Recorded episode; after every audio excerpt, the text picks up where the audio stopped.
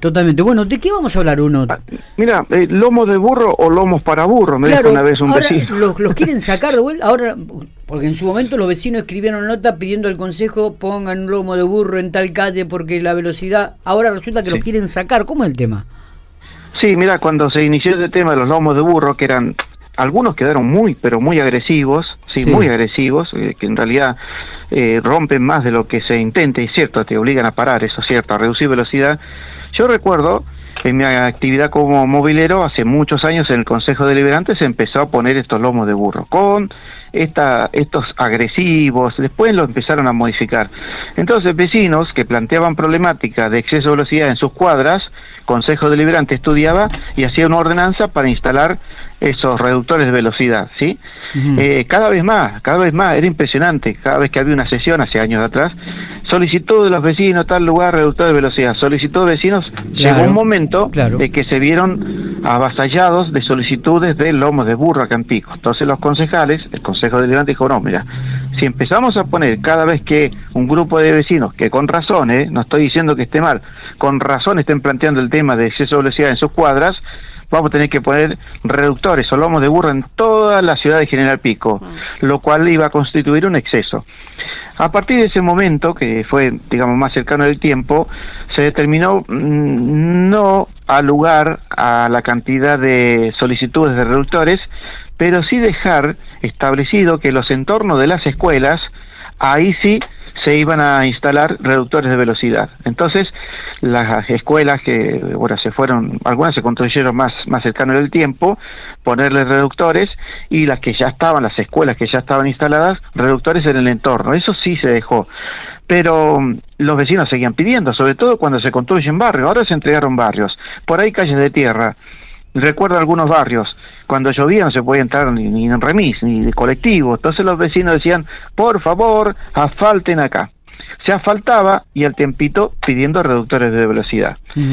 Es cierto que en el tiempo había ya una decisión de no habilitar más reductores de velocidad, pero hubo uno que saltó el cerco, un reductor de, velocidad que se salteó esa disposición de no poner en cualquier lugar, que es el que está en calle 21, partiendo de la 2, que después la calle 21 se transforma en 108 y termina ahí rodeando al Centro Empleados de Comercio, el Parque Recreativo Centro Empleados de Comercio. Hay una curva ahí y hay una casa que está justo del lado, podríamos decir, externo de la, de la curva, que esa casa no sabe la cantidad de choques que ha tenido. Claro, exceso de velocidad, pierden el control, le rompieron árboles, ligustrines. Me acuerdo una vez que fui, chocó un auto al, al garage todo destruido, roto, y bueno, los vecinos ahí, ese vecino planteaba, mira, no sé qué poner ya acá. Y es ahí donde después de un hecho, desde el Consejo Deliberante, en realidad desde el Ejecutivo Municipal, se puso un reductor de velocidad, que es el que actualmente está. Ahora, el mismo Consejo, con diferentes concejales, pero el mismo Consejo, un proyecto para eliminar los lomos de burros. No lo entiendo. ¿Cuál es el objetivo del lomo de burro? Reducir velocidad. Además, desde el punto de vista económico de la, de la, de la inversión, es mucho más barato instalarlo, el mantenimiento es pintarlo y bueno, si se rompe, repararlo, que la instalación de semáforos, que ese es otro concepto que también se utilizó. Una esquina semaforizada sale muy, muy caro, pero lo están haciendo ahora, y este proyecto indicaría ir sacando, de hecho lo están sacando, ¿eh? Porque se están reasfaltando o repavimentando algunas calles. Sí, por ejemplo la calle 19 y la avenida, donde vos llegabas y había ahí un lomo de burro y que ahora ya no existe más. Claro. o sea, Bruno, perdón, eh, vos decís que en el, hay un concejal, alguien en el Consejo Deliberante que presentó un proyecto para quitar todos los lomos de burro de la ciudad. Eso está presentado en la última sesión, ingresó. Bien. No he tenido más datos, seguramente habrá ido a comisión. Bien, eh, ¿y tu opinión al respecto es que no debería ser así? Mi opinión es la siguiente, ¿para qué hicimos, estoy hablando así como comunidad, ¿no? ¿Para qué pusimos tantos reductores de velocidad si ahora nosotros mismos, hablando del Consejo, por supuesto, pero somos vecinos, todo lo que pusimos estuvo mal entonces durante todos estos años? Esa es la visión que tengo de acá, de arriba, desde, desde este ámbito como un modesto vecino que el reductor de velocidad cumple una función, es justamente eso, reducir las velocidades. ¿Y dónde están ubicados? Generalmente en las esquinas.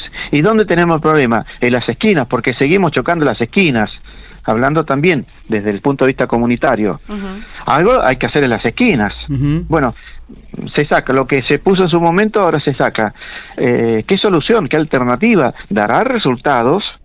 Si nosotros tenemos velocidad máxima en las esquinas 20 y cruzamos a 40, 50, el reductor te obliga también hay otro planteamiento judicial, digamos, desde el punto de vista jurídico, que instalar construcciones que afectan la circulación no está permitido. Eh, digamos, tiene también cuestionamiento judicial, pero según la biblioteca, según el punto de vista, ¿no?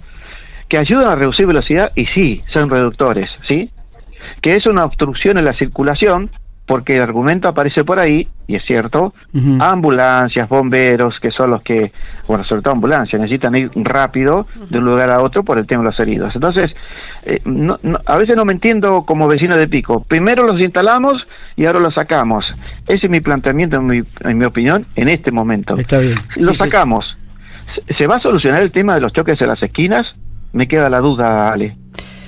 No, eh, igualmente eh, suceden, no sé, no a mí yo no sé si está bien, está mal los, lomos de burro o, los lomos para burros, como decís vos, eh, los reductores, no lo sé, mm, no soy experta, no lo sé, digo que igual ocurren choques todo el tiempo con lomo de burro, sin lomo de burro. No sé cuál es la solución. La situación de los choques es preocupante. Pero bueno, habrá que ver qué es lo que ocurre y habrá que ver si le dan. Eh, ¿Qué define el, consejo? ¿Y cuál es el tratamiento y el que define el consejo? ¿Cuál es el argumento? Exactamente. Habrá que ver qué, es lo que se decide. Bueno, Bruno, y teníamos otro temita más que me habías comentado que le ocurrió a un camionero con el tema de las patentes. Sí, sí, en realidad es un conductor, pero como tiene teléfono, los camioneros le pasaron el teléfono y se comunica conmigo.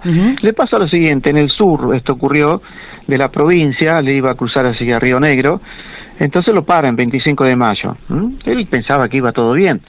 Empieza a hacer el control policial y se encuentra con que tenía eh, dos tipos de chapas patentes, dominio. No con el número, el número coincidía, pero el policía que estaba haciendo el control se encuentra que en una de las chapas patentes aparecía la letra D y en la otra no aparecía ninguna letra, letra D chiquita, no de la numeración, el alfanumérico que viene, sino una D chiquita. Eh, le hace la multa. Entonces ahí es donde me llama, me dice, Bruno, eh, me pasa lo siguiente, esta camioneta no es mía, de mi hermano, ¿sí? Tengo la documentación, resulta que una de las chapas patentes se le perdió y él tramitó otras chapas patentes ante el registro y le dieron las chapas patentes entonces, la que, en la que se perdió, no había chapa patente, puso la que le entregaron el registro del automotor. Entonces él iba con las chapas patentes con la numeración como corresponde, pero una de ellas era duplicado. ¿sí? Entonces le hacen la multa y el policía le dice, la que no dice duplicado ya dejó de tener validez. ¿Cómo? Si es la misma chapa patente. Dejó de tener validez, por lo tanto es infracción. Y ahí es donde él le entra la duda, me dice, ¿está bien o está mal? El procedimiento está bien. Habría que preguntarle a tu hermano, ¿qué es lo que pasó? Si fue al registro del automotor, le dieron dos chapas patentes, porque para el auto es dos, la moto acordate que es una. Sí. Entonces, la que le quedó tendría que haberlo sacado y haber puesto las dos chapas patentes, Nuevas. que son los duplicados. Eso es lo que tendría que haber hecho. Por lo tanto, el procedimiento es correcto. A él le parecía como algo incorrecto el hecho de tener la misma chapa patente por los números y las letras. Sí, sí. Pero el pequeño detalle estuvo en que era un duplicado, entonces tenía que tener las dos. Esto hay que tenerlo en cuenta porque si ya te están haciendo un procedimiento, te están haciendo una multa, para aquellos que extravían o se les pierde una o dos, en este caso fue una, ¿no? Hay que pedir ante el registro del automotor donde está radicado el vehículo un duplicado de chapas patentes y mientras les llega la chapa patente les van a dar en un papel una autorización de circulación por un determinado tiempo.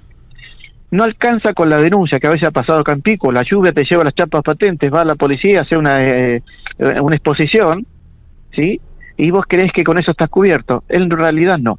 Estás cubierto con la documentación oficial que te da el registro, mientras estás tramitando la chapa patente, hasta que te lleguen los, la, la, chapa, el, metal. ¿sí? Eso es lo correcto.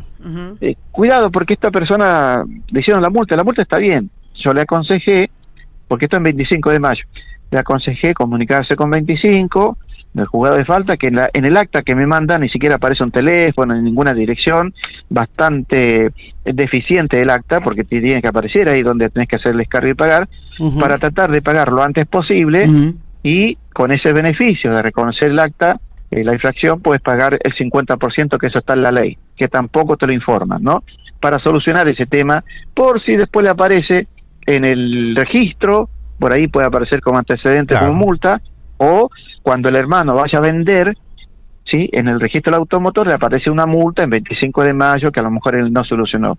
y por último, guarda que las multas se van ajustando al precio del combustible.